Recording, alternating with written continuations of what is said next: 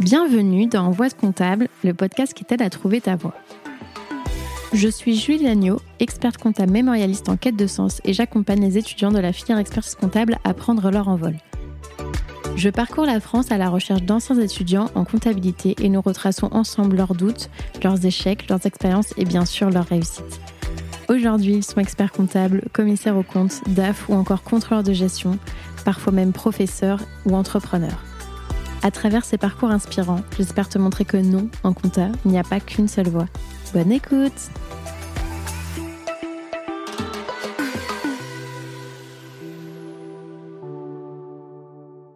Et oui, c'est encore moi. Juste un petit mot pour t'annoncer la grande nouvelle. J'ai écrit un livre aux éditions Vuibert qui s'appelle Réussir l'expertise comptable et qui condense mes six années d'expérience en tant qu'étudiante et jeune professionnelle du chiffre. Les 200 pages sont réparties en trois grands thèmes qui sont l'état d'esprit pour se dépasser personnellement et professionnellement, les révisions pour décrocher ses diplômes et enfin la vie professionnelle pour trouver la voie qui te correspond. Il est déjà disponible en librairie, sur la FNAC, sur Amazon, en format physique ou digital, donc si ça t'intéresse, je te mets le lien dans la description de l'épisode. Et maintenant, je te laisse en très bonne compagnie avec l'invité du jour.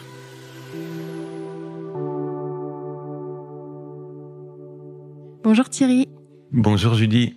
Alors, je suis super contente d'être euh, avec toi aujourd'hui. On est dans un contexte un peu particulier parce que d'habitude, c'est plutôt moi qui vais euh, euh, chez les gens, donc que ça soit dans leur cabinet souvent.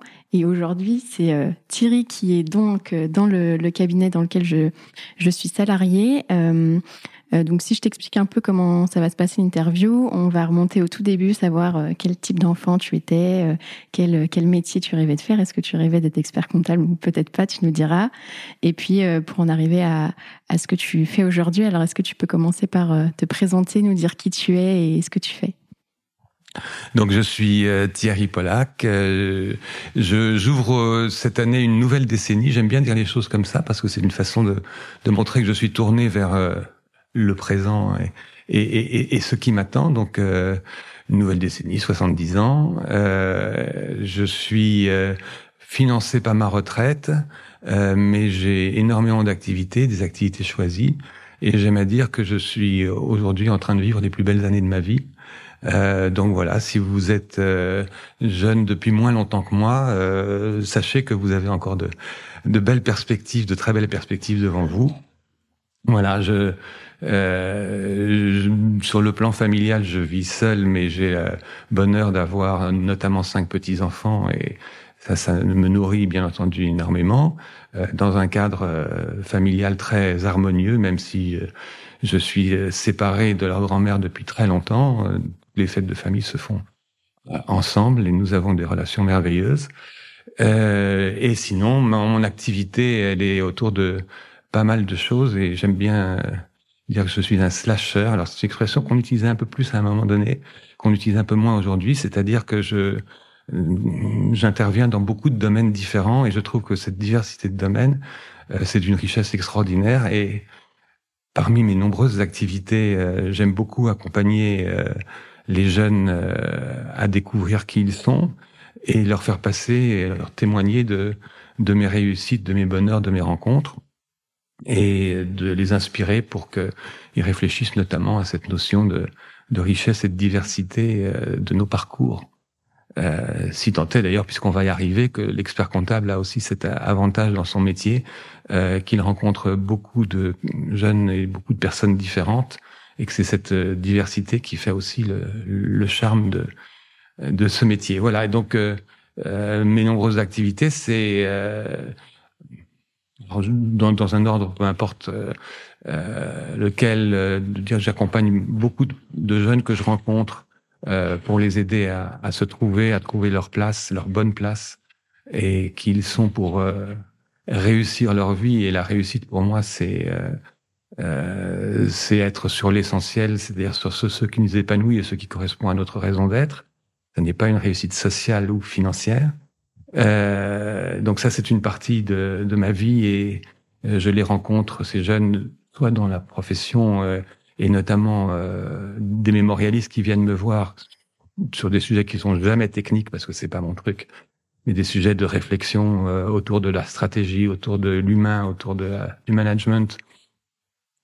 euh, notamment, et j'aime euh, accompagner euh, les jeunes à ce moment-là de leur vie en leur disant mais non seulement je peux vous aider sur votre mémoire, mais surtout j'aurai le plaisir d'être, de partager un moment de votre vie, un moment fondamental de mon point de vue, qui est une sorte d'aboutissement, c'est-à-dire que une fois que vous aurez réussi votre mémoire, que vous l'aurez fini, que vous serez enfin expert comptable, vous pourrez enfin vous arrêter pour vous demander qu'est-ce que vous voulez faire du reste de votre vie. Voilà, ça c'est une de mes activités euh, et je rencontre d'autres jeunes dans le milieu que je fréquente, qui est un milieu beaucoup associatif et notamment autour de l'économie sociale et solidaire, où euh, je peux être amené à accompagner aussi des jeunes dans la recherche d'eux-mêmes.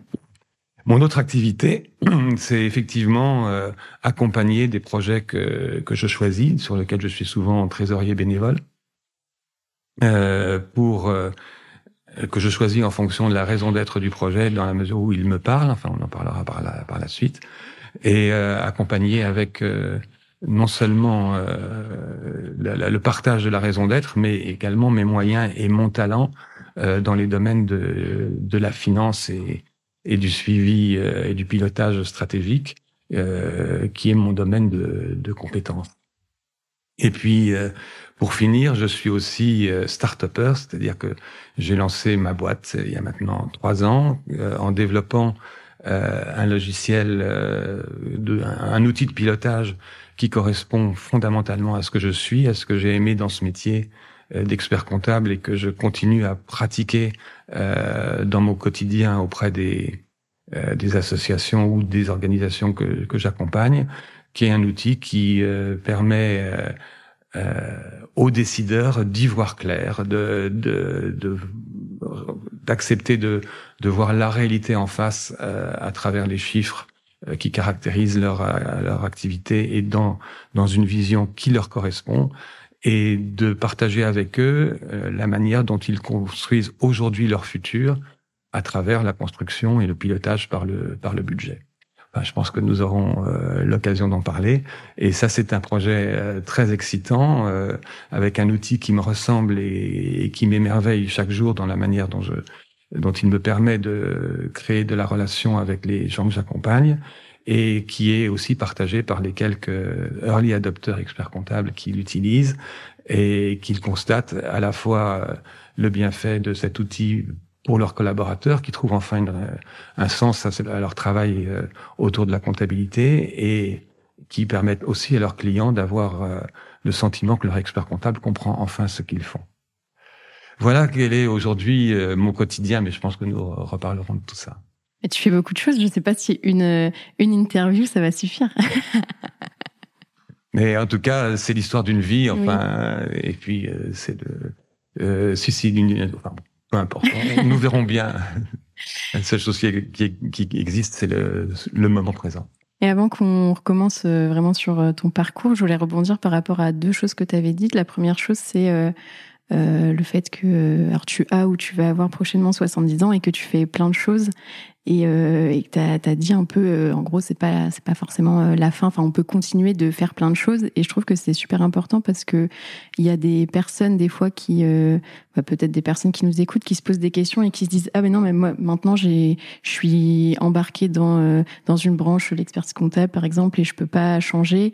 Ou bah je suis je sais pas je suis salarié, je peux pas prendre de risque de monter une boîte. Ou l'inverse, je suis peut-être associé ou ou créateur et je peux pas redevenir salarié Enfin, en fait, de dire qu'on Enfin, la vie, elle s'arrête pas à, à, 25 ou à 30 ans. C'est pas parce qu'on a commencé dans une voie qu'on peut pas euh, changer et qu'on peut pas toujours continuer de créer, même si on prend de l'âge et de l'expérience. Oui, alors euh, c'est un très beau sujet que tu euh, mets sur la table de, de cette discussion. je pense que euh, ce qui est important, euh, enfin l'histoire de nos vies, c'est de, réussir à devenir ce que nous sommes. Et euh, ce que nous sommes, ce n'est pas notre métier, c'est ce que nous sommes au, fond de nous. Et rien n'est jamais gravé dans le marbre. C'est-à-dire la seule vérité, c'est la vérité du moment. Aujourd'hui, je suis ça. Est-ce que ça me convient? Est-ce que je suis bien dans ce que je suis? Et la question, c'est est-ce que je suis capable de m'écouter, d'écouter mon corps et de me dire oui, je suis à la bonne place ou pas? Et mon accompagnement, il est dans cette réflexion, est-ce que je suis à la bonne place? Euh, J'aime bien dire, euh, là on rentre déjà dans, dans le vif du sujet en quelque sorte, enfin, euh, on pose souvent la question, euh, pour une entreprise, on pose trois questions. Quelles sont ses valeurs? Quelle est sa vision? Et quelles sont ses missions? Et donc ça, j'ai vécu avec ça professionnellement. Et puis un jour, je me suis dit, mais ces trois questions, pourquoi est-ce que je me les pose pas pour moi? Et euh, quand j'accompagne des jeunes, je dis, ben, pose-toi euh, ces trois questions-là. Alors les valeurs, c'est pas la peine d'en parler parce que les valeurs, tu as juste à réfléchir à la manière dont tu agis et en fonction de ce que tu agis, tu vas comprendre quelles sont tes valeurs. Et c'est pas parce que je les affiche que c'est que c'est vrai, c'est parce que je les vis. Donc ça c'est pas le sujet. Mais en revanche, quelle est ma vision? Quelle est ma vision du monde? Et derrière cette question de ma vision du monde, moi je pourrais dire par exemple dans ma vision du monde, j'aime à dire que nous savons que chaque être est unique, mais je n'aime pas dire chaque être est unique, j'aime dire chaque être est différent. Pourquoi? Parce que ça me permet de dire que je m'enrichis de la différence de l'autre. Et donc, dans ma vision du monde, j'ai besoin de l'autre parce que justement, il est différent de moi et que cette différence m'enrichit. C'est un exemple. Enfin, je pourrais parler d'autres euh, visions du monde, d'autres éléments de la vision du monde. Et la dernière, c'est quelle est ma mission? C'est-à-dire quelle est ma mission dans ce monde? Et euh, là, euh, à chacun de réfléchir à sa vision, sa mission en tant qu'être humain, pas euh, de, de, façon effectivement très symbolique. Et euh, bien entendu, c'est une question qui euh, interpelle euh, et qui interpelle par, particulièrement les jeunes qui n'ont pas forcément posé, qui se sont pas forcément posé cette question-là et qui disent mais c'est pas facile d'y répondre. Et je dis mais euh, pour y répondre, la première chose à faire, euh, c'est de réfléchir à ce qu'on est en train de faire au moment où on se sent bien. Quand votre, quand ton corps te dit qu'il est bien, qu'il est chaud, etc. Qu'est-ce que tu fais? Qu'est-ce que tu es en train de faire? Qu'est-ce que tu es en train de créer comme relation à l'autre? Et ça, ça te permet de comprendre quelle est, quelle est ta mission et, et d'essayer de poursuivre ça. Et on va peut-être, enfin, dans ce en ce qui me concerne, j'ai réfléchi à ces trois éléments-là. Donc, je vous ai donné euh, valeur, on n'en parle pas, un exemple de vision du monde. Moi, j'ai compris sur le tard, que ma, ma mission, elle se décomposait en trois parties. Euh, transmettre, j'adore transmettre, mais j'ai pas été prof. C'était pas, c'est pas mon truc d'être prof. Je transmets autrement. Accompagner, J'adore accompagner. Et l'accompagnement, pour moi, c'est quelque chose qui ne me fonctionne que quand il est réciproque. C'est-à-dire que j'accompagne mes jeunes, j'accompagne mes jeunes mémorialistes, mais eux aussi, ils m'accompagnent. Parce qu'ils m'apportent leur jeunesse, ils m'apportent leurs idées, et on s'enrichit mutuellement. Et un bon accompagnement, il est réciproque. Et puis, le, ma troisième mission, alors j'utilise ce terme de révéler. Ma, ma mission, c'est d'accompagner les gens à trouver les ressources qu'ils ont en eux. Je considère qu'on a chacun des ressources exceptionnelles et que il faut juste simplement s'autoriser à aller les chercher. Et ce qui m'intéresse, c'est d'aider l'autre à trouver les ressources exceptionnelles qu'il a en lui. Quand je suis un peu plus relâché, je parle des ressources divines, mais euh, voilà, chacun euh, y trouvera euh, son compte ou pas. Euh, donc tout ceci, c'est l'histoire d'une vie. Euh, j'ai compris, on, on, y reviendra, j'ai pas choisi d'être expert comptable. C'est une histoire familiale. Et j'ai toujours eu du mal avec ce métier. Et j'ai toujours eu du mal à dire que j'étais expert comptable parce que ça, c'était pas l'image que j'avais envie de renvoyer. Et finalement, j'ai pas mal réussi dans ce métier. Mais pas forcément avec tout le monde, pas forcément avec tous les clients. Et je me pris conscience après, quand j'ai répondu à ces questions sur mes missions, que euh, dans mon dans ma mission fondamentale d'être humain, d'accompagnateur, j'étais à la bonne place en tant qu'expert comptable. Et ce que je réussis dans ma métier d'expert comptable, c'est cette notion d'accompagnement. Et c'est pour ça que j'ai réussi dans un métier que j'ai pas choisi. Et aujourd'hui, euh, depuis que j'ai vendu mon cabinet et que je choisis le lieu où je vais aller, et le, le développement de cet outil Tipeesoft, c'est typiquement moi. C'est-à-dire, Tipeesoft, c'est un outil d'accompagnement. Et c'est ça sa valeur. Et il a été construit par quelqu'un qui veut partager ça et qui veut offrir ça à ceux qui partagent cette vision du métier notamment d'accompagnement.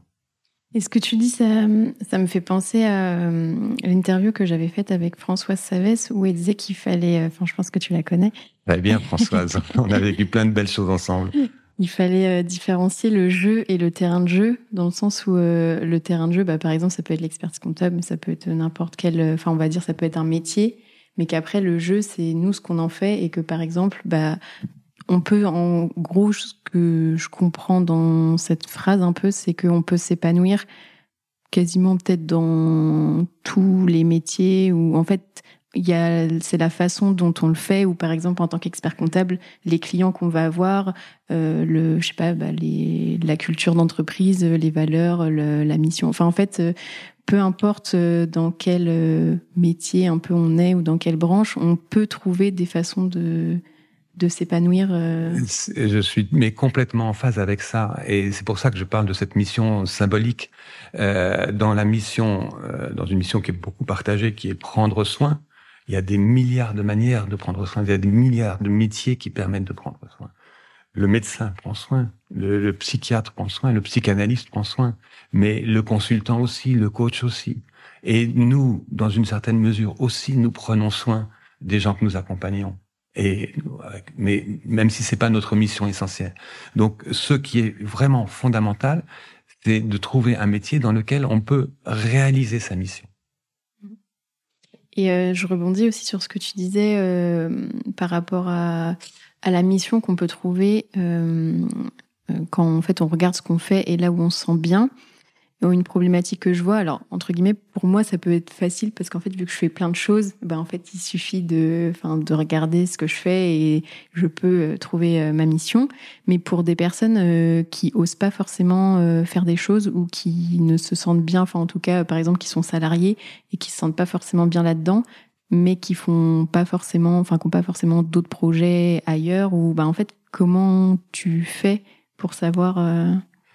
Euh, je, je fais avec beaucoup d'humilité. Euh, je pense que nous ne sommes pas égaux. Euh, nous n'avons pas tous le même niveau de conscience et le, et le même besoin intime d'épanouissement. Euh, à travers ça, c'est une façon de dire que certains, comme toi et moi probablement, euh, sommes en recherche. Nous nous posons des questions, nous cherchons notre place et nous cherchons qui nous sommes. Et euh, nous avons un très fort niveau d'exigence vis-à-vis de nous-mêmes sur ce sujet-là. Mais tout le monde n'est pas à ce niveau de conscience-là. Et il y a un certain nombre de, personnes que nous fréquentons euh, qui préfèrent avoir des réponses, qui préfèrent qu'on leur donne un cadre, qui s'épanouissent dans un cadre dans lequel ils se rassurent et euh, il faut respecter ça. Et simplement, euh, ce que j'aime à dire, c'est que si nous avons, toi et moi, un niveau de conscience plus élevé, c'est pas un jugement de valeur, c'est juste une réflexion. Euh, c'est à nous de nous mettre euh, à disposition de ces gens-là. Et s'ils veulent progresser, de les aider à progresser, de les aider à prendre conscience de leurs valeurs, et éventuellement euh, de les laisser agir et évoluer à leur rythme et nous n'avons aucun pouvoir sur les autres. Donc en fait, si je comprends bien ce que tu me dis, c'est que tout le monde aussi ne cherche pas forcément à se réaliser, enfin entre autres par exemple par le travail, où il y a des personnes qui vont se dire bah j'ai un job et en fait je me pose pas trop la question de si ça me plaît ou pas par exemple. Enfin moi c'est vrai que moi je me pose la question et c'est évident et que si ça me plaît pas bah je vais changer ou autre, mais enfin en tout cas faire en sorte que la situation évolue, mais que tout le monde n'est pas n'est pas comme ça. Exactement. Enfin, il n'y a pas de hasard que nous soyons tous les deux en train d'échanger euh, sur ce sujet aujourd'hui. Euh, mais euh, voilà, ça, ça n'est pas la problématique mm. d'un certain nombre euh, de, de, de, gens, enfin, qui sont effectivement dans ce que j'appelle un niveau de conscience différent et donc et qu'il faut respecter. Et après, on parlera peut-être de plus, plus en avant de ma vision du monde, euh, qui est une vision très spirituelle, hein, d'une spiritualité sans Dieu. Euh, c'est pas le sujet, mais qui euh, justement me permet de, lire le monde de façon très positive et justement en respectant le rythme de chacun et les demandes de chacun. Mm. Et euh, je voulais rebondir sur une deuxième chose que tu avais dit quand tu accompagnes les mémorialistes. Enfin déjà, je voulais savoir si c'était, est-ce que c'est une, une offre vraiment que tu as, une sorte de coaching que tu proposes ou c'est tu fais ça un peu comme ça et euh, et, par rapport à ça toujours c'est euh, tu disais euh, une fois qu'ils auront le diplôme ça leur permettra de se poser la question de qu'est-ce qu'ils veulent faire vraiment mais pourquoi pourquoi attendre le, diplôme en soi? Il n'y a pas besoin d'attendre le diplôme pour se poser toutes ces questions alors je crois à, ce moment de ma vie qu'il n'y a pas de hasard dans les rencontres. Je n'ai pas une offre, comme certains, d'accompagnateur de, mémoire. Euh, mais euh, bon, j'ai une certaine image, une certaine réputation dans la profession qui font que euh, ah, et puis je communique aussi, notamment encore aujourd'hui, notamment pour euh, offrir Tipeesoft à, à mes confrères, euh, fait que j'ai une visibilité qui, euh, qui m'amène à croiser des, des, des jeunes mémorialistes et, et ceux qui ont envie de faire un mémoire qui soit pas du tout un mémoire technique, mais dont je parlais tout à l'heure, un mémoire plus de réflexion personnelle qui soit une manière de travailler sur euh, sa propre vision euh, du monde, pourquoi pas de l'expertise comptable, euh, on a quelque chose à partager. Quoi. Euh, moi, j'ai rencontré un, un, psychiatre génial qui a accompagné mon, mon dernier fils, euh, qui dit mais je ne peux travailler qu'avec des gens avec lesquels euh, il se passe des choses, avec lesquels on a des choses à partager. Donc voilà, me, les, accompagnements, les accompagnements que je fais, c'est avec des, des, des, des, gens avec lesquels nous avons des choses à partager, hein. nous avons un accompagnement réciproque à faire. Euh, pour ta euh, deuxième euh, question autour de euh, c'est quoi, pourquoi attendre le mémoire, la, la, fin du mémoire pour se poser ces questions-là, c'est pas mon sujet à moi. C'est simplement dans les gens que je rencontre, ils ont besoin d'aller au bout. Euh, ils ont besoin pour ne pas avoir de regrets. Enfin, moi, j'aime à dire, euh, chaque fois j'ai eu un choix à faire, j'ai toujours fait le, le, choix de ce, ce, ce que je, je, serais sûr de ne pas regretter, même si ça me faisait peur. Et euh, je vois bien, et j'essaye d'évaluer ça, en tout cas de faire en sorte que les gens que j'ai en face de moi euh, puissent y réfléchir. Euh, est-ce que euh, je suis prêt Et, et j'ai un exemple d'une euh, d'une collaboratrice de cabinet euh, qui a vraiment du mal avec ses examens, avec son mémoire. Et de temps en temps, je la titille en lui disant, mais est-ce que tu as vraiment besoin d'aller au bout? Et c'est la réponse, c'est elle qui l'a, c'est pas moi. Euh, quand je sens ce besoin euh, d'aller au bout, je dis ok, on y va, quoi. Je suis là pour t'accompagner.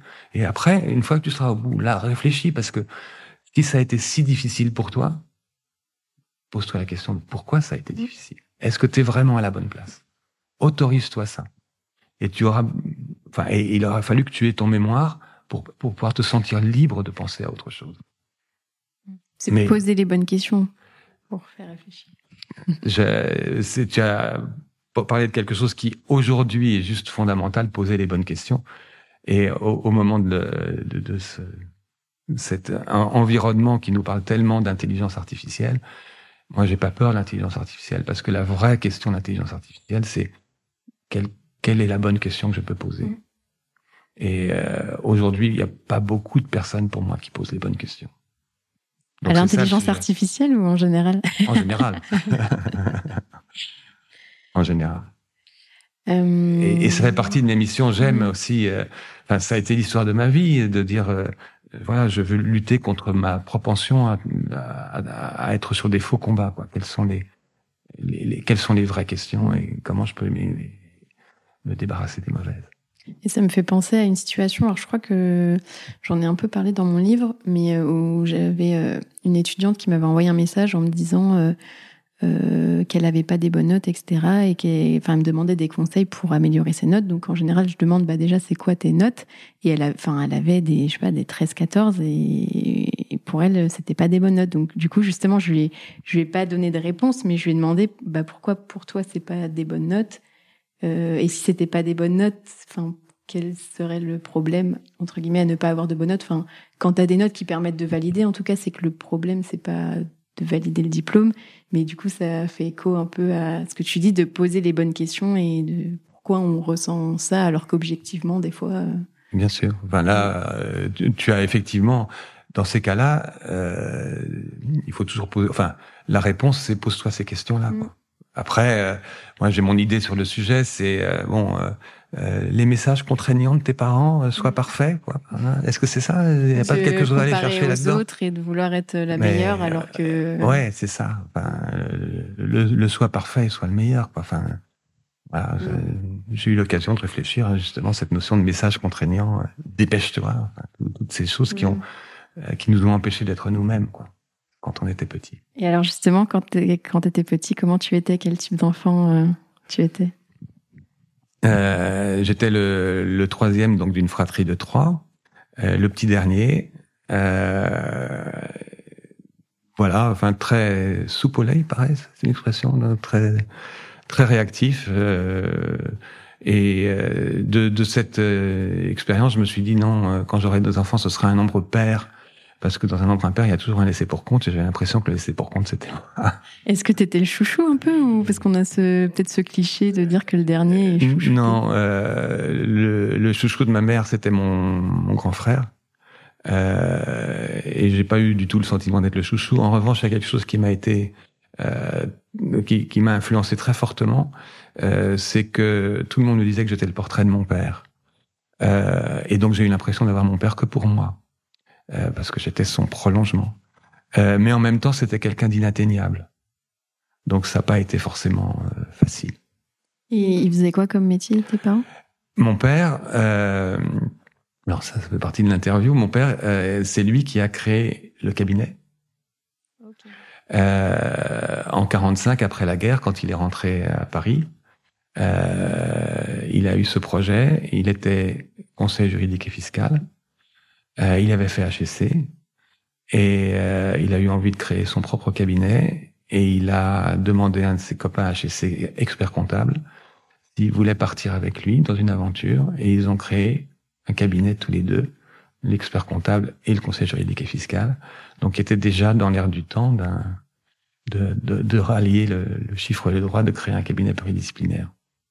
Mais c'était le tout début des cabinets. Enfin, je sais Enfin, il y a l'ordonnance de 45. Avant, il y avait, enfin, ça existait déjà le statut d'expert comptable au niveau enfin, légal et euh, manifestement oui, puisque c'était en 45 et, que l'associé de mon père était déjà expert comptable. Mm.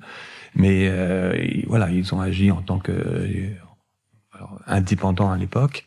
Euh, mais en ayant chacun leur plaque dans un endroit commun et en étant déjà dans l'idée que c'était on a utilisé ce terme à un moment guichet unique, enfin le guichet unique en tant qu'écosystème de, de conseil. Euh, c'était déjà une vision euh, un peu avant-gardiste de, de, de, ce cabinet pluridisciplinaire. et quand le, quand le métier de commissaire au compte est arrivé, euh, ils ont pu être commissaire au compte chacun. Donc, euh, il y avait dans le même cabinet le commissaire au compte, euh, le conseil juridique fiscal et l'expert comptable. Et ta mère, elle faisait quoi? Ma mère était artiste peintre. Ah oui, donc radicalement opposé, en théorie.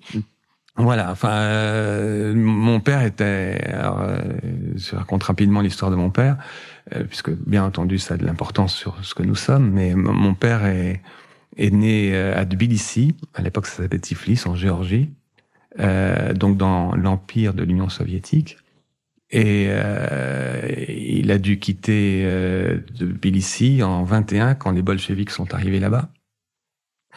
Euh, et il est, ils ont émigré, ils sont passés par Constantinople à l'époque, Berlin, et quand, d'origine juive, quand les, Hitler a commencé à prendre de l'importance, il a préféré quitter Berlin, et il s'est trouvé à Paris où il avait fait son droit en, Allemagne, et il a fait HSC en rentrant à Paris. Et, et voilà, il est devenu euh, conseiller juridique et fiscal, euh, en travaillant pour, à l'époque, un, un petit cabinet qui s'appelait la Fiduciaire de France, euh, voilà, qui est devenu après KPMG. Ah oui. je savais pas que ça s'appelait pas KPMG, euh, enfin ou peut-être que ça a été racheté. Euh, ben c'est enfin oui, la fiduciaire de France s'est fait racheter par mm. KPMG au moment où KPMG est, est, entré en France pour euh, mm. justement élargir son, enfin, rentrer sur ce marché-là. Et euh, donc tu nous as parlé un peu de, enfin rapidement de ton caractère T'étais plutôt timide ou plutôt extraverti euh, Alors, j'étais extrêmement timide, euh, d'une timidité quasiment maladive. Euh, donc, je me cachais, je me réfugiais euh, derrière beaucoup de choses. Notamment, euh, j'ai toujours été passionné par la relation à l'autre. Euh, mais j'étais dans l'écoute, dans une mauvaise écoute parce que j'étais en tellement grande difficulté avec moi-même. Mais euh, j'aimais écouter les autres parce que je détestais parler de moi. je n'avais aucun intérêt. Euh, je, voilà. Donc, euh, ce qui était intéressant, c'est les autres. Moi, je n'avais rien à dire. Et au niveau des des notes, euh, où est-ce que tu te situais? Je faisais le minimum nécessaire. J'étais pas du tout un, un élève brillant, j'étais pas un mauvais élève non plus. Euh, voilà, je, je, faisais le nécessaire pour passer, euh, tout, simplement. Quoi, j'avais euh, pas d'ambition particulière et c'était pas, euh, je ne me réalisais pas dans mes études non plus. Quoi. Et est-ce que c'était euh, accepté par tes parents? Enfin, est-ce que c'était quelque chose Est-ce qu'ils te poussaient ou? Euh, non, j'avais pas le sentiment qu'il y avait de, de, de, leur part une projection de, de, quelque chose sur moi particulièrement. Donc, enfin, je ressentais beaucoup d'amour de la part de mon père euh, et, et, donc euh, un, un, vrai amour pur, donc pas dans une projection d'une réussite, euh, mais en même temps avec l'envie quand même. et ça, c'était vraiment son projet qui était lié à, à son histoire personnelle. Euh, de transmettre. Et notamment, euh, son projet, c'était vraiment de nous transmettre son cabinet. Il avait très bien réussi son cabinet. Euh, et euh, lui qui avait eu cette vie difficile où il avait dû fuir beaucoup de et lâcher beaucoup de choses, il a toujours considéré que le plus bel héritage qu'il pouvait nous transmettre, c'était son outil de travail et pas des biens ou des richesses autres. Et donc son projet à lui, c'était de transmettre son cabinet à ces deux garçons, puisque euh, à l'époque les femmes euh, ne, pouvaient, ne, ne, pouvaient pas avoir de statut de professionnel libéral, ça, ça ne se faisait pas. Donc il fallait soit qu'elles aient un beau mariage, soit qu'elles soient éventuellement fonctionnaires. Euh, mais donc ma sœur était euh, hors du coup. Et euh, donc toi, est-ce que tu t'es posé la question à un moment de savoir ce que tu voulais faire comme métier ou finalement, comme ta voix était un peu toute tracée, tu t'es euh, J'ai toujours été attiré par. Alors, ma mère était artiste peintre. Je ne m'entendais pas forcément très bien avec ma mère, euh, donc j'ai eu du mal avec la peinture. En revanche, euh, comme par hasard, j'étais très attiré par la photo. Euh, et c'était une de mes passions. Et puis par aussi le, le cinéma.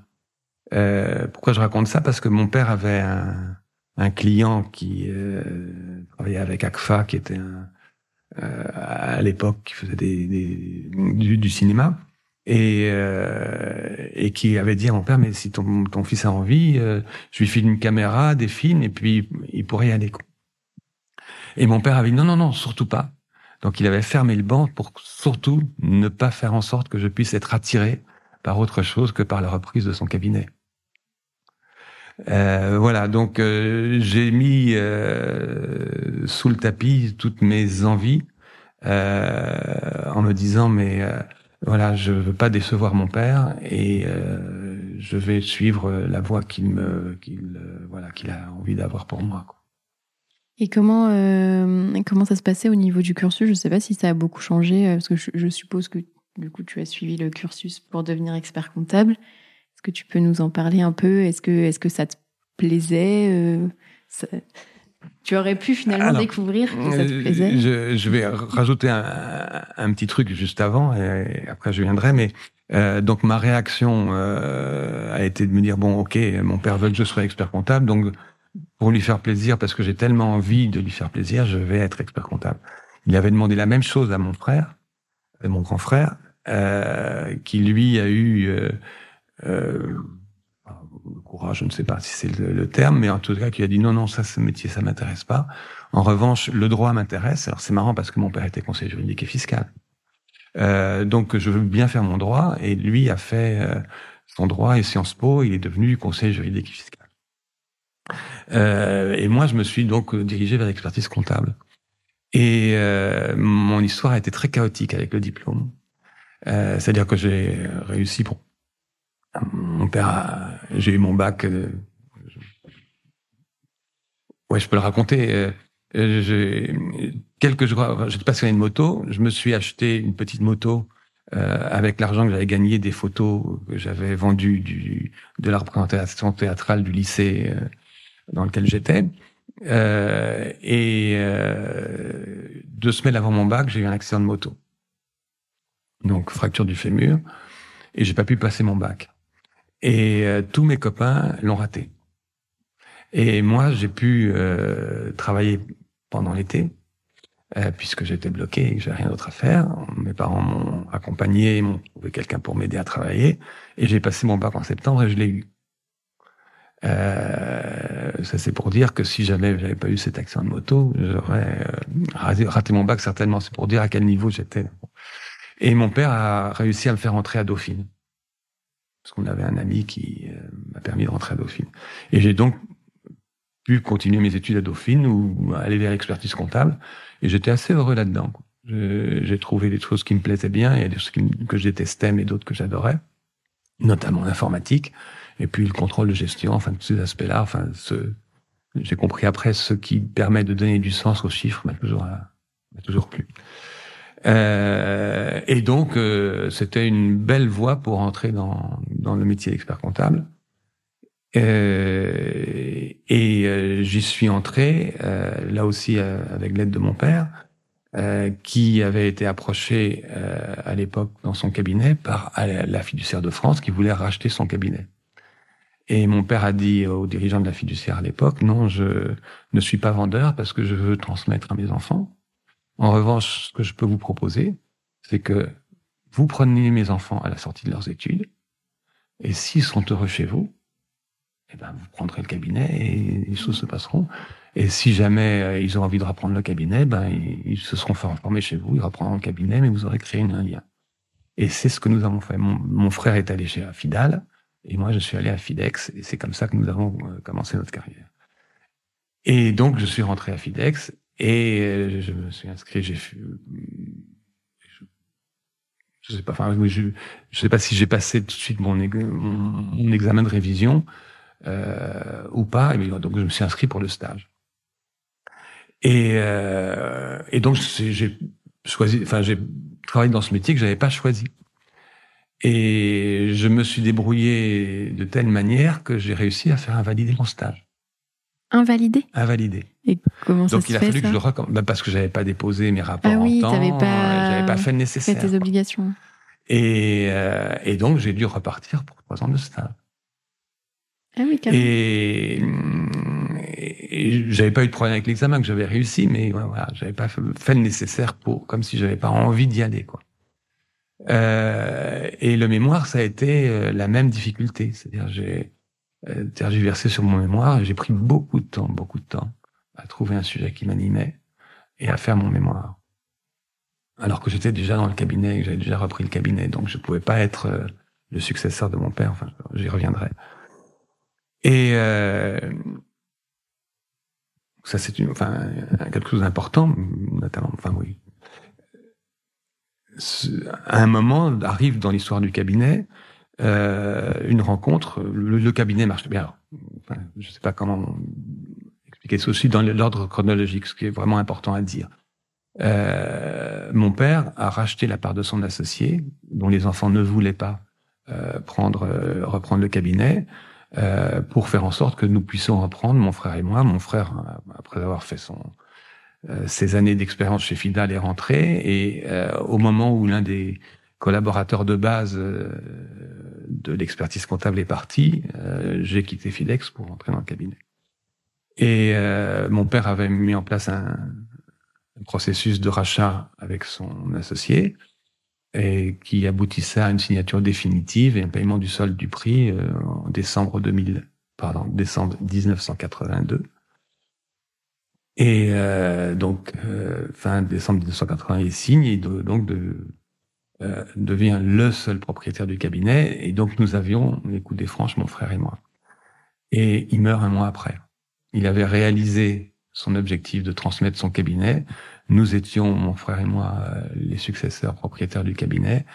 Et euh, il avait réalisé son, son projet et il nous laisse le, cabinet. C'était une discussion un peu lourde à assumer. Euh, surtout, moi, pour un métier que j'avais pas choisi. Donc, j'ai mis du temps à assumer tout ça. Et tu pouvais pas reprendre le cabinet parce que tu n'avais pas le diplôme. Et, j'ai fait venir un, un, expert comptable de, que j'ai connu à la fiduciaire euh, qui a accepté euh, de prendre la présidence euh, du cabinet en tant qu'expert comptable et on a on s'est organisé pour être bien entendu en, en phase avec les, les normes et les obligations déontologiques. Euh, et on a développé le cabinet, mon frère et moi. J'ai fait venir aussi un, euh, un, un, enfin, il n'est pas expert comptable, un collaborateur que je, qui est devenu mon ami de la fiduciaire euh, et qui a joué le rôle d'intermédiaire entre mon frère et moi, parce que c'est important d'avoir quelqu'un de neutre dans cette dans cette fratrie. Euh, et j'ai eu beaucoup de mal à trouver un, à, aller vers le diplôme, et notamment à trouver un sujet de mémoire. Et un jour est arrivé dans notre cabinet des consultants euh, qui étaient consultants d'un cabinet très proche de la profession, qui était euh, Seriès Consult Associé. Euh, le fondateur de ce cabinet était le fils d'Amédée Seriès, le fondateur de CCMC, qui est devenu CCMX, euh, qui était l'un des deux prestataires informatique de la profession avec Cégide. Euh, et le fils du fondateur de, CMC avait créé son cabinet de conseil. Il travaille beaucoup sur euh, l'accompagnement des entreprises, les, les, projets informatiques et l'audit informatique, etc. Et comme il cherchait à se développer sur la clientèle de PME qui était beaucoup trop chère à atteindre euh, pour un cabinet de conseil, ils se sont dit mais euh, on va aller faire quelque chose avec les experts comptables et on va être leur ressource conseil sur leur sur leur clientèle de PME et comme ça on pourra supprimer nos coûts commerciaux. Et donc leur projet c'était de créer un groupement de conseils qu'ils ont appelé Alliance Conseil et ils sont allés chercher euh, jusqu'à on a eu des 80 cabinets de taille intermédiaire, c'est-à-dire entre 20 et 80 100 personnes. Euh, avec cette vision euh, de conseil pluridisciplinaire pour créer ce mouvement Alliance Conseil euh, qui a effectivement vu le jour dans les années 89 et qui se fondait sur euh, un travail qui a été fait dans la, par la Fondation Amédée Seriès autour du développement du conseil dans les cabinets d'expertise comptable.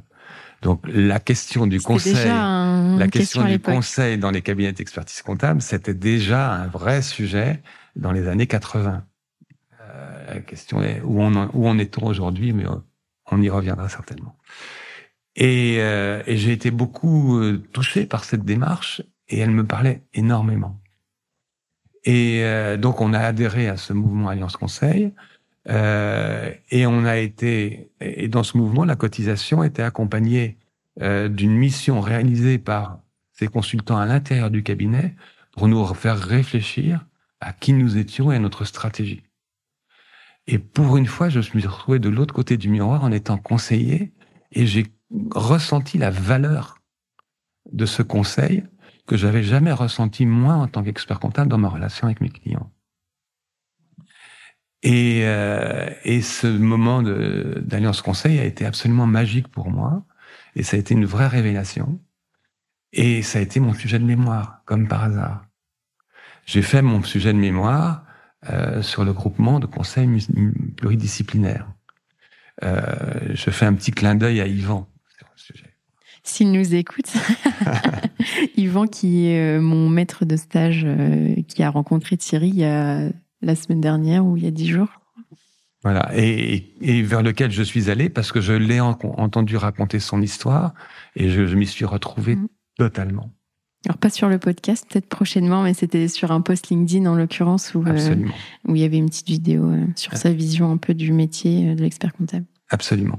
Donc euh, j'ai eu envie, enfin cette euh, euh, vision stratégique qui nous avait été apportée euh, par ces, ces, consultants de qui ont construit ce, ce, ce, groupement Alliance Conseil, j'ai eu envie d'en faire mon mémoire et c'était aussi pour moi la pierre nouvelle que j'apportais au cabinet dans lequel je me sentais pas forcément si légitime puisque j'étais le fils du fondateur. Et donc, il fallait que j'y crée quelque chose qui m'appartienne, et ça a été cette histoire. Mm. Et donc, j'ai fait mon mémoire sur ce sujet, et je me souviens quand j'ai euh, été à la soutenance, la première chose que les examinateurs m'ont dit, on a lu votre mémoire comme un roman. Voilà, je trouvais que c'était assez marrant et c'était un, bon roman, j'espère. Ah bah oui, mais comme ils avaient le sourire, j'imagine. Ouais, et, et, donc euh, voilà, ma soutenance s'est bien passée Et, ça les a effectivement intéressés d'avoir cette réflexion dans laquelle euh, l'expert comptable avait le rôle de maître d'œuvre euh, des missions, de l'ensemble des missions du groupement des missions de conseil auprès, euh, auprès de ses clients. Et ça me fait penser à quelque chose par rapport aux mémoires. Alors, je ne sais pas si tu es d'accord avec ça. Il y a pas mal de personnes qui disent qu'il y a deux types de mémoires. Il y a les mémoires qu'on fait pour valider. Il y a des mémoires qui sont un peu plus que ça, entre guillemets, comme tu dis, sans faire de jugement de valeur, mais où c'est, bah, par exemple, dans ton cas, c'était aussi un moyen de, de légitimer ta position dans le cabinet, ou pour d'autres, ça peut être bah, parce que c'est un peu leur projet de mission après, quand ils vont créer leur cabinet, ou, ou d'association ou autre. Enfin, ça s'inscrit au-delà de la validation du diplôme. Est-ce que tu es d'accord euh, avec ça? Euh, mais Complètement. Euh, et pour revenir à ce que je disais tout à l'heure, euh, je ne me sens pas concerné personnellement par les mémorialistes qui font des sujets techniques. Euh, manifestement, ils le font c'est intéressant intellectuellement, bien entendu, euh, d'approfondir et de faire des recherches sur une question technique, mais l'objectif, c'est effectivement le diplôme. Les mémorialistes qui viennent vers moi, euh, ils viennent sur des sujets sur lesquels ils se sentent concernés, qui correspondent à leur mission de vie. Ils n'en sont pas forcément conscients. Et, et je leur dis, mais osez, ce mémoire, vous le faites pour vous et c'est pour ça qu'il sera formidable. Et si vous êtes sincère, et si vous portez le sujet, même si vous tombez, parce que je sais que votre crainte, c'est de tomber sur un jury qui ne vous comprenne pas. Mais si vous êtes sincère et si vous portez le sujet, c'est pas parce qu'ils ne comprennent pas votre sujet qu'ils vont pas apprécier le travail que vous avez fait et qu'ils vont pas vous donner peut-être simplement le minimum, mais qu'ils vont pas vous le donner. Mais au moins, ça, le mémoire, il vous aura apporté à vous. C'est ça, c'est faire la différence. Je pense qu'on peut faire la différence entre aussi, bah, on peut apprécier personnellement ou être d'accord avec une personne et reconnaître que que ça a une valeur, que ça a été du travail. Enfin, c'est deux choses différentes. Euh, on peut ne pas être d'accord avec la personne, mais et respecter la qualité du travail et la profondeur de la réflexion et de la recherche. Et j'ai, euh, enfin, je pense à certains mémorialistes. J'ai une, une jeune consoeur elle est forcément plus jeune que moi, donc pour ça je jeune, euh, qui a fait son mémoire sur la marque employeur. Euh, C'était pas forcément gagné, euh, mais euh, je l'ai, enfin, rassuré sur le fait que c'était important pour elle. Et elle n'a pas eu une bonne note, elle a eu son 10, mais en même temps, grâce à ça, je l'ai introduit euh, dans des cercles de réflexion syndicales et, et, ça lui a permis de rentrer en relation avec plein de belles personnes qui ont permis de trouver sa voie et de, et de s'épanouir euh, grâce à son sujet parce que c'est le sujet qu'elle portait et qu'elle le portait bien et qu'elle était juste sur ce sujet. Alors que la note finalement, enfin c'est aussi enfin, pour l'ego ou pour un sentiment d'accomplissement personnel, mais finalement euh, une fois qu'on a la note, euh, je veux dire 10 ans ou 20 ans après. Euh, et puis enfin c'est enfin, à côté de ça, c'est une telle souffrance, ce mémoire, où on est quelquefois des périodes de sa vie où euh, on, on, on, est pris par énormément de choses, personnelles, familiales, professionnelles. On a peu de temps, il faut s'y consacrer, il faut y consacrer des, des vacances, des soirées, des week-ends. Autant faire quelque chose qui nous plaît et, euh, et qui, vont, qui nous ressemble et qui vont nous servir. Et tu disais que les mémorialistes qui viennent vers toi, donc qui n'ont pas un sujet technique, euh, souvent, c'est justement au-delà de la validation du diplôme. Est-ce que tu penses que les sujets organisationnels sont plus euh, sujets à, ça ou est-ce qu'il n'y a pas aussi des personnes qui peuvent faire un sujet organisationnel pour valider le diplôme?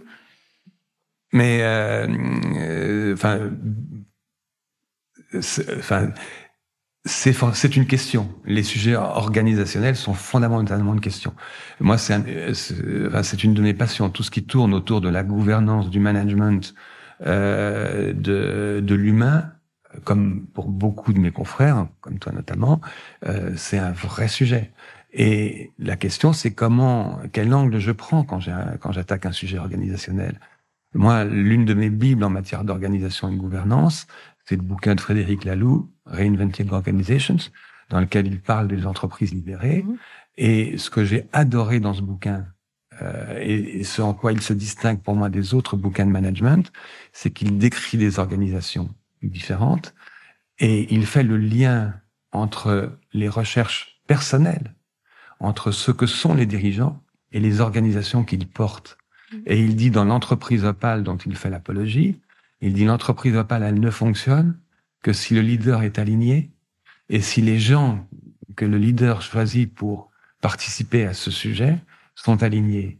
Euh, et si jamais le leader disparaît et qu'un autre leader arrive et qu'il n'a pas cette vision-là, il faut revenir vers l'entreprise orange. Donc l'organisation n'existe pas en elle-même, elle existe à travers les hommes qui la font vivre. Et c'est ça qu'il faut aller chercher. Quoi. Donc euh, arrêter, je sais si dans nos métiers, et pas seulement dans les nôtres, mais on considère comme l'organisation euh, dans la Bible. Et pour moi, c'était mm. un faux combat. quoi. C'est pas l'organisation, c'est la manière dont les hommes font vivre l'organisation qui a du sens.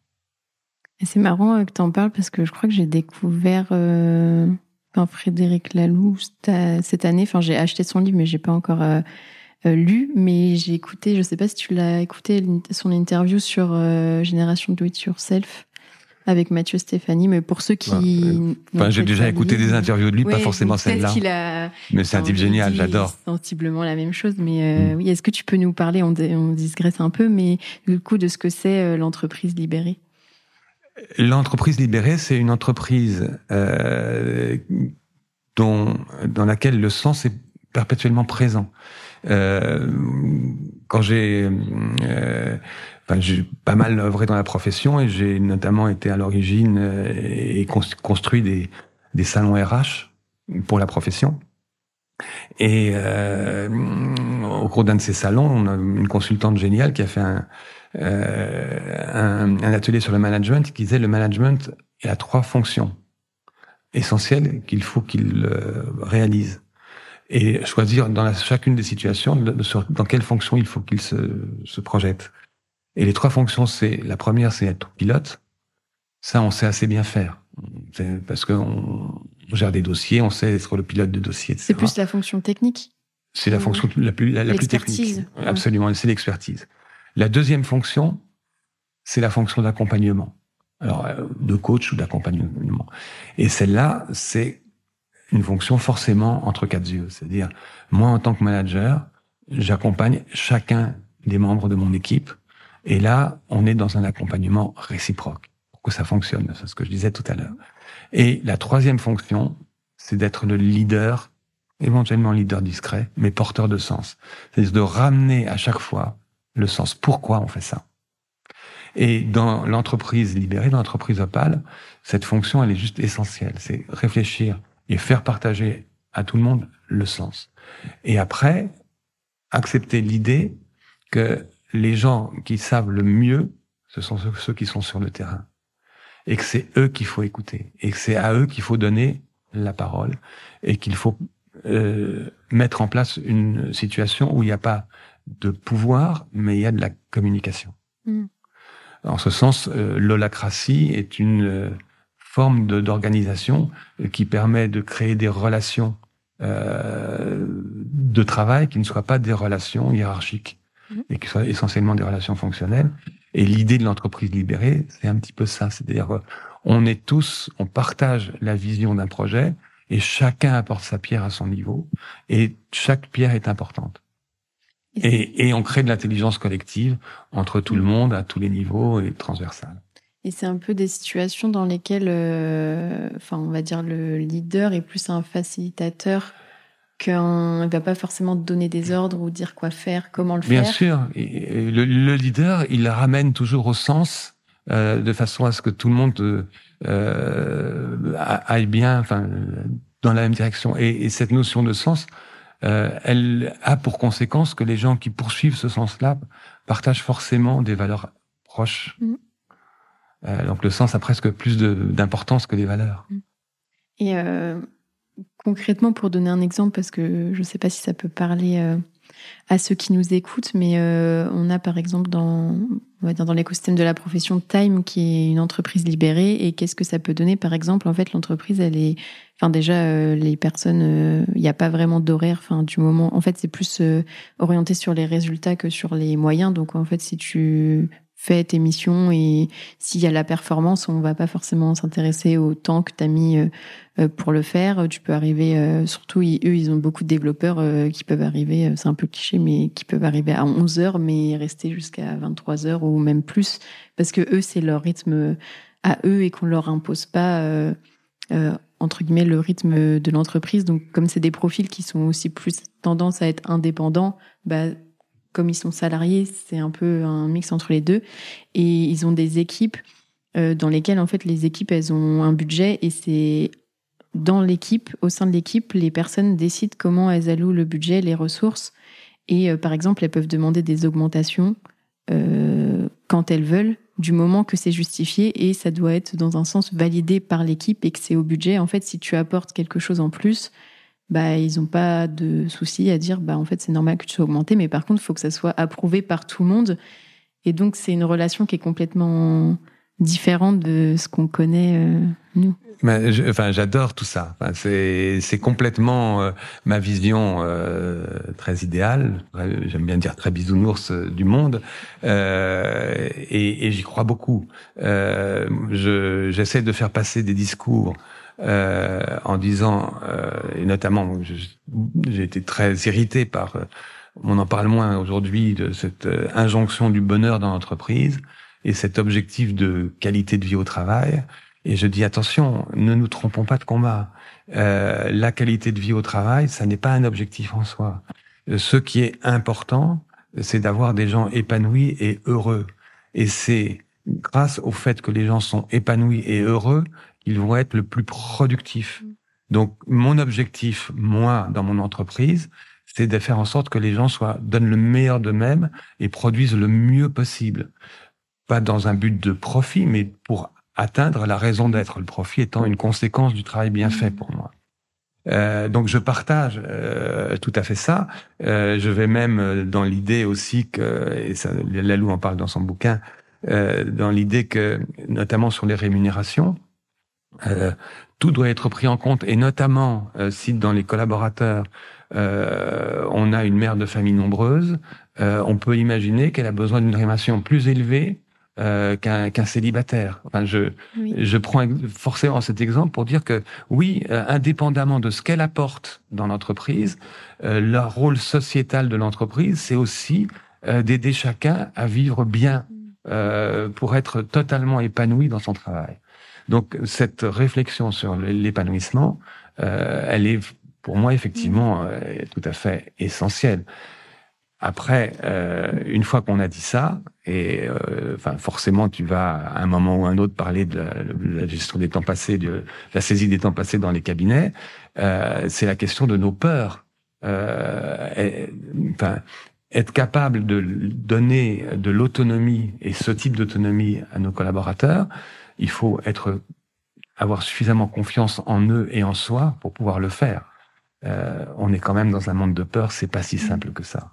Oui, et si je rebondis sur l'exemple que tu donnes avec euh, euh, la mère de famille, par exemple, de trois enfants, c'est en soi, sur le fond, je suis d'accord avec cette réflexion-là, mais sauf que la société fait que enfin le, le, poste que tu occupes, la rémunération que tu as, ça veut aussi dire ton statut social, c'est une forme de reconnaissance. Enfin, il y a plein de d'injonctions. Enfin, ça, ça nécessite que les collaborateurs soient assez déconstruits sur euh, sur plein d'aspects. Bien sûr. Et, et euh, enfin tout, tout, ce que tu as exprimé euh, en, en, parlant de cet exemple je ne savais pas qu'il fonctionnait comme ça, mais ça, bon, j'adore cette boîte. Tu, enfin, j'adore cette avec Maxime Dig. Euh. Eh, il faut que je le vois. Non, mais il faut que je le rencontre parce que y a, y a des, ils, n'ont pas conscience du potentiel de cet outil.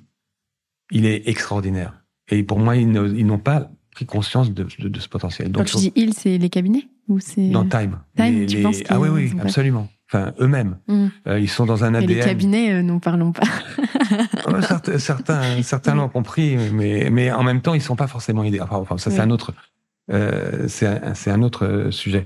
Mais oui, ce que je voulais dire en réaction euh, euh, à, à, la manière dont tu décris la chose, indépendamment de l'injonction sociale dont nous sommes entre guillemets les victimes, il y a aussi l'injonction réglementaire, c'est-à-dire le droit du travail. Oui avec euh, mm. le, le, diktat du temps de travail, quoi, qui euh, euh, qui est une mesure quantitative et qui est uniquement quantitative dans un monde où on commence à prendre conscience que les indicateurs ils doivent être autant mm. qualitatifs que quantitatifs. C'est ben, un autre sujet. C'est marrant parce que en fait, ça me fait penser que bah forcément, c'est cette année que je me suis intéressée un peu au concept d'entreprise librairie, etc. Parce qu'en fait, c'est il y a pile un an, euh, à la journée d'innovation organisée par l'Ordre Île-de-France, où il y avait un atelier sur l'entreprise libérée, dont Maxime était euh, entre autres un des animateurs.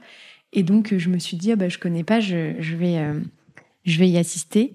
Et donc, il a expliqué tout ce mode de fonctionnement, etc. Donc, en fait, quand on connaît pas, on se dit, mais c'est incroyable, quoi. En fait, c'est comme on, on, enfin, intellectuellement, comme on ne connaît aucune entreprise qui fonctionne comme ça et qu'on n'a pas d'exemple, c'est même pas des choses qu'on on les fréquente pas, mais elles existent. Hein. Oui, oui, oui, mais je veux dire, euh, c'est mhm. en fait, on a l'impression de découvrir un nouveau monde et de se dire ah mais en fait, il y a des, en fait, si on montre pas qu'il y a des personnes, enfin des cabinets, des experts comptables en tout, en l'occurrence dans le dans notre domaine à nous qui font autrement, et ben en fait, on se dit bah non, bah c'est comme ça que ça fonctionne et il n'y a pas d'autre façon de faire. Et qu'en fait, quand tu découvres qu'il y a plein d'autres façons de faire, c'est mais incroyable. Et en l'occurrence, juste pour euh, juste pour finir, ce qui était marrant, c'est qu'en fait, euh, donc il a parlé d'entreprise libérée, de comment ça fonctionnait. Et c'est cliché, mais en fait, j'ai remarqué que c'était souvent le cas. Et la première question d'une experte comptable qui était là, c'est mais du coup, au niveau du droit du travail, comment vous faites? Comme si, enfin, en fait, on, amène toujours le sujet réglementaire. Et je l'ai vu même euh, à une autre conférence à laquelle j'avais assisté sur ChatGPT. Première question, et du coup, la RGPD. Et en fait, le, le sujet, c'est toujours d'accord et la réglementation, alors que normalement, enfin en tout cas moi dans ma vision, le sujet c'est d'abord bah, le concept, etc. Et après on réfléchit à la réglementation et il y a certainement des moyens de faire en sorte que ça fonctionne, euh, de ou si ça n'existe pas forcément de faire en sorte que ça colle au, au cadre légal. Mais c'est marrant que ça soit toujours la première question euh, des experts comptables. Euh, j'ai envie de réagir à, tes propos en disant bah, c'est justement pour les raisons pour lesquelles toi et moi nous nous posons ces questions-là. Euh, J'aime à dire que dans l'ADN des experts comptables, euh, l'expert comptable, il a vocation, ou en tout cas, il a envie d'être un entrepreneur. Euh, et Dieu sait si j'ai du mal avec cette injonction d'entrepreneuriat.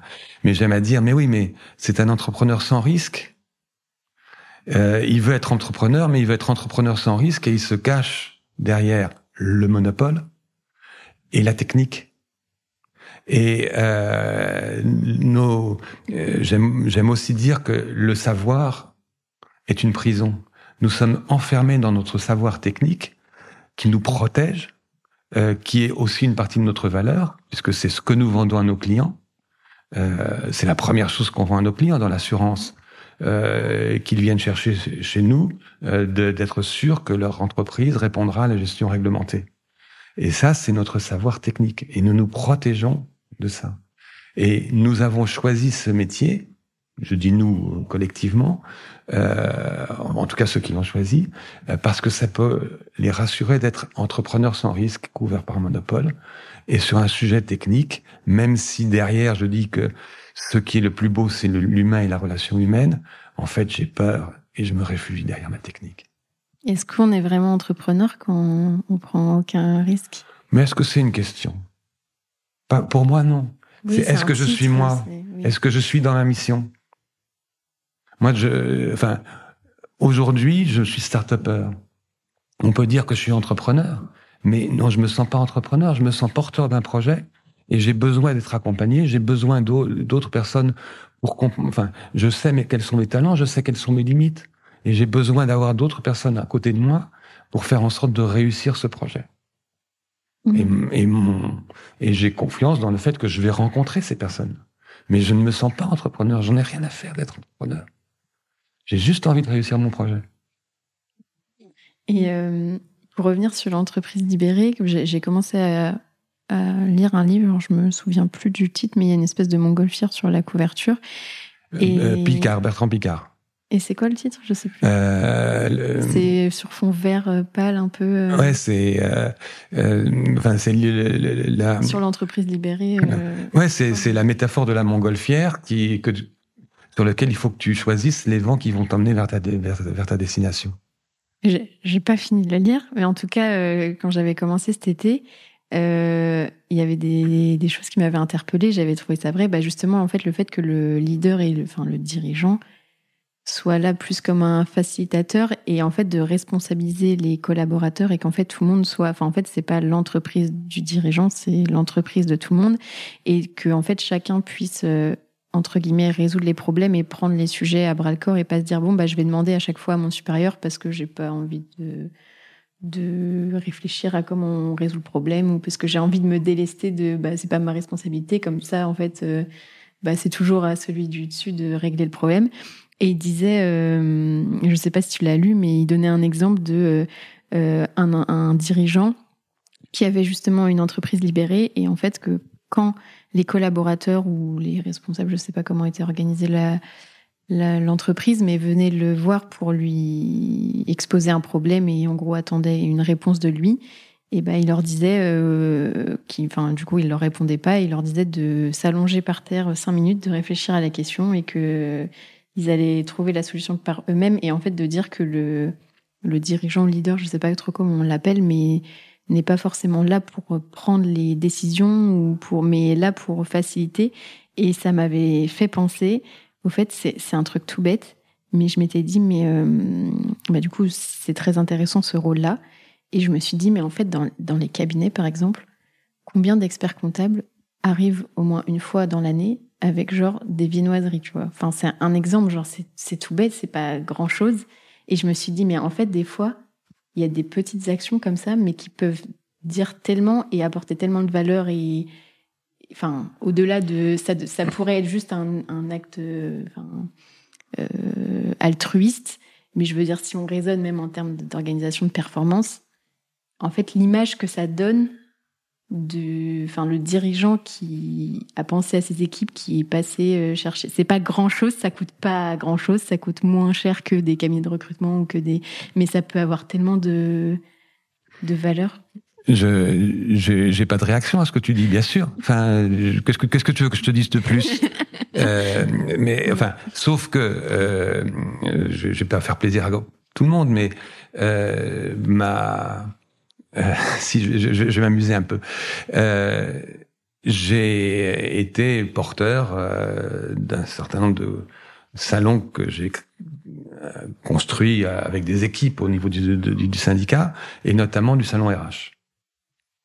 Euh, et euh, à un moment, dans mon comité de pilotage, et j'ai été en plus conforté par un atelier euh, du Congrès, euh, dans lequel il, euh, il était exprimé, c'était quelqu'un que je connais bien, Gilles Babinet, qui en parlait, avec, je me souviens plus qui, avec qui il était, qui disait, il faut arrêter de parler de ressources humaines.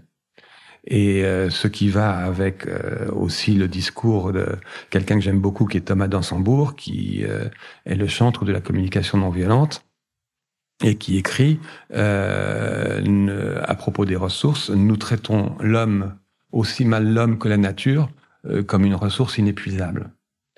Et, et donc, quand on y réfléchit, c'est vrai, on traite l'homme comme une ressource inépuisable et on va chercher plus qu'il ne peut en donner. Et je trouve que cette relation avec la nature, elle est absolument passionnante. C'est un, autre sujet.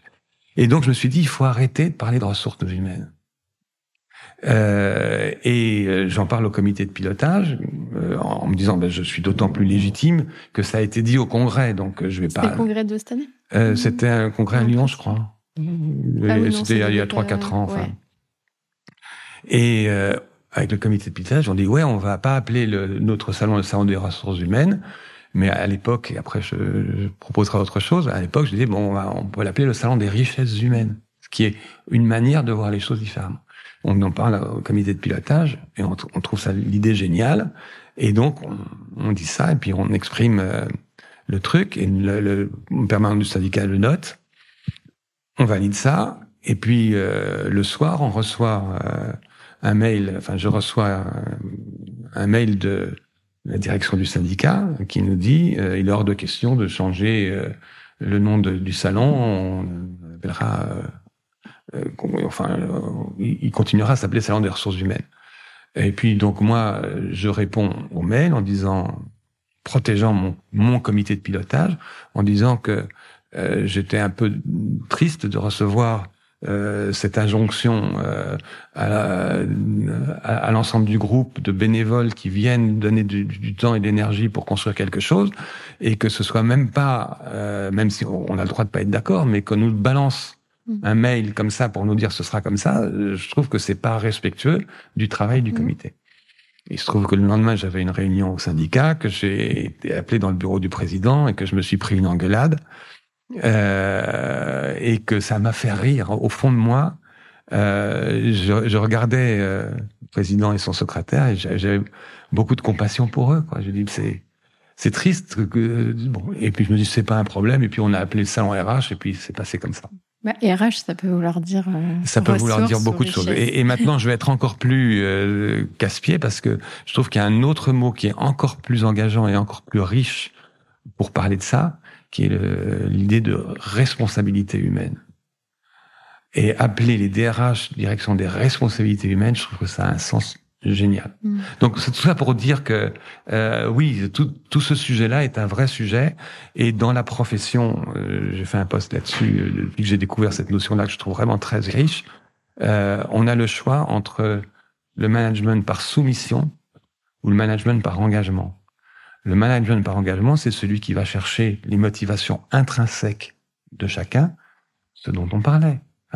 Voilà, comment chacun peut s'épanouir et en étant épanoui, je vais donner le meilleur de moi-même parce que je suis là pour moi. Par rapport au management de soumission, c'est voilà les tâches qui te sont assignées et tu les fais dans le temps prévu. Et dans les cabinets, euh, on sait bien dans quel type de management on est. Et je vois à, travers mes, mes, investissements dans le syndicat sur ce sujet à quel point euh, les cabinets sont dans le déni euh, de cette réalité managériale. Enfin, je vois que tu souris. je sais pas si on entend les sourires, mais euh, et pourquoi tu penses que sont dans le déni? Parce que c'est plus facile de, enfin de pas, parce que c'est du coup ça veut dire qu'il faut se remettre en question? Ben, chacun fait du mieux qu'il peut. Enfin, on est, on est aussi euh, le résultat de nos peurs. Il faut oser. Enfin, j'ai lu un, un, un, bouquin merveilleux d'une entreprise libérée, c'était dans les années 80. Euh, j'ai oublié comment s'appelait l'auteur de ce bouquin. Ça s'appelait Oser la confiance, et il raconte comment il a euh, redressé une entreprise de chantier naval, euh, justement en faisant en sorte de donner le pouvoir entre guillemets euh, de partager le pouvoir euh, avec les gens de terrain en leur disant est-ce qu'on peut y aller, est-ce qu'on peut pas y aller, c'est vous qui décidez. Et quand et si vous décidez, on va réussir. Parce que c'est eux qui ont pris la décision, donc forcément ils vont être euh, plus engagés, plus productifs. Oser la confiance. Et la confiance, c'est enfin c'est un, pilier du management. Et si on revient à, à ton parcours quand tu as validé ton diplôme. Alors, est-ce que ça a changé euh, quelque chose dans le dans le cabinet ou? Euh, Non, pas, pas fondamentalement. C'est-à-dire, oui, dans un certain sens, je me suis senti quand même plus légitime, mais euh, j'avais pas encore gagné ma légitimité personnelle par rapport à ma succession. Donc ça, euh, ça, il a fallu que j'aille le chercher ailleurs. C'est-à-dire, ça pouvait pas être dans le cabinet, puisque le, le, le cabinet m'avait été apporté. Donc, il fallait que j'aille chercher ma légitimité ailleurs. Et je suis allé chercher ma légitimité euh, dans les instances. Euh, à la fois, enfin, Alliance Conseil, le mouvement Alliance Conseil a été le cadre qui m'a amené à pouvoir apporter quelque chose de personnel au cabinet. Euh, Alliance Conseil a, a, capoté, mais l'idée a été reprise euh, par certains membres du, du réseau euh, et c'est devenu euh, dans à, l'IFEC à l'époque un mouvement qui s'est appelé le Club des experts consultants. Et j'ai retrouvé dans ce club euh, les idées d'Alliance Conseil et puis euh, mes confrères avec qui j'avais partagé cette expérience merveilleuse. Et donc, c'est là, c'est ça qui a été mon engagement syndical. Moi, j'avais la trouille de rentrer dans le syndicat parce que je n'avais pas envie d'être enfermé dans une vision, dans une étiquette, etc. Euh, et que j'avais besoin de conserver cette, ce sentiment de liberté. Mais en même temps, il y avait ce truc qui m'attirait avec cette raison d'être qui correspondait à ma vision que j'avais envie de partager. Et donc je me suis, euh, je suis rentré euh, dans, dans ce club, euh, dans l'ambassade de Paris. Il y avait des ambassades régionales et euh, il y avait des gens formidables à, l'époque là-dedans, dont deux personnes. Enfin, Jacques Vadon, tu connais pas, qui a été l'un des l'un des experts comptables qui avait une vraie vision. André-Paul Bayon, qui est encore assez présent dans la profession, et puis euh, Didier Poncet, qui était un, expert comptable de Montpellier, euh, et avec lequel j'ai tout de suite été, euh, dont j'étais tout de suite été très proche, qui a aujourd'hui, bah, qui a beaucoup œuvré au niveau du conseil sub, conseil national dans tout ce qui est formation, qui a été près, près de toute la, partie formation, qui reste très actif dans la partie formation. Et euh, et j'ai fait, euh, je suis rentré dans ce club-là, et puis on m'a demandé de prendre euh, en charge l'ambassade parisienne. Alors j'ai parlé d'une timidité maladive que j'avais à l'époque, donc c'était très difficile pour moi euh, de prendre des responsabilités, mais bah, au niveau de Paris, ça ça allait bien, et puis j'étais pas forcément euh, sur le en tête d'affiche. Et euh, t'es sur la liste, mais t'étais pas, c'était pas le président. et, non, je n'étais pas le président du euh, du de, du, du, club IFEC Expert Consultant. Mais bon, je commençais à prendre quand même un peu de, un peu de bouteille, et puis j'aimais vraiment bien ce qu'on faisait, et puis il y avait beaucoup de bienveillance, et puis un partage de, de vision et de sens. Et puis, euh, enfin, après euh, Jacques Vadon, André Paul a été euh, président, et puis il a laissé la place à Didier Poncet. Et quand Didier Poncet a pris la présidence, il m'a demandé d'être son vice-président. Et je dis ah panique à bord, non non, moi je suis pas capable, je incapable de prendre la parole en public, etc. etc. Me dit mais si, de toute façon c'est moi qui vais être en face face au monde, donc euh, j'ai envie que tu sois à, mes côtés. Et euh, Didier a une importance énorme pour moi, c'est-à-dire il m'a formidablement aidé à prendre confiance en moi. Il m'a donné des responsabilités. On avait une lettre, la lettre du club, c'est moi qui euh, qui écrivait les, les l'éditorial de la lettre. Un jour, je me souviens euh, d'une réunion des ambassadeurs où là, et ça a démarré par tiens la lettre vient de sortir, lisez l'éditorial de, de Thierry quoi j'étais comme ça et, et, et voilà enfin et, et il m'a énormément aidé à prendre confiance en moi et euh, au moment où il euh, a voulu laisser la main enfin son, son mandat arrivait à expiration euh, André Paul et lui sont venus me voir en disant voilà on voudrait que ce soit toi qui prennes la direction là la présidence du club et moi panique à bord et j'ai beaucoup réfléchi et je me suis dit mais je manque de confiance en moi mais deux choses. Premièrement, euh, enfin trois choses. Quelle image j'ai envie de donner vis-à-vis de mes enfants? Je, voilà, je mets ça de côté. C'était très lié pro. Mais, oui, mais bien sûr, mais parce que on est on est une seule et même personne pour tout.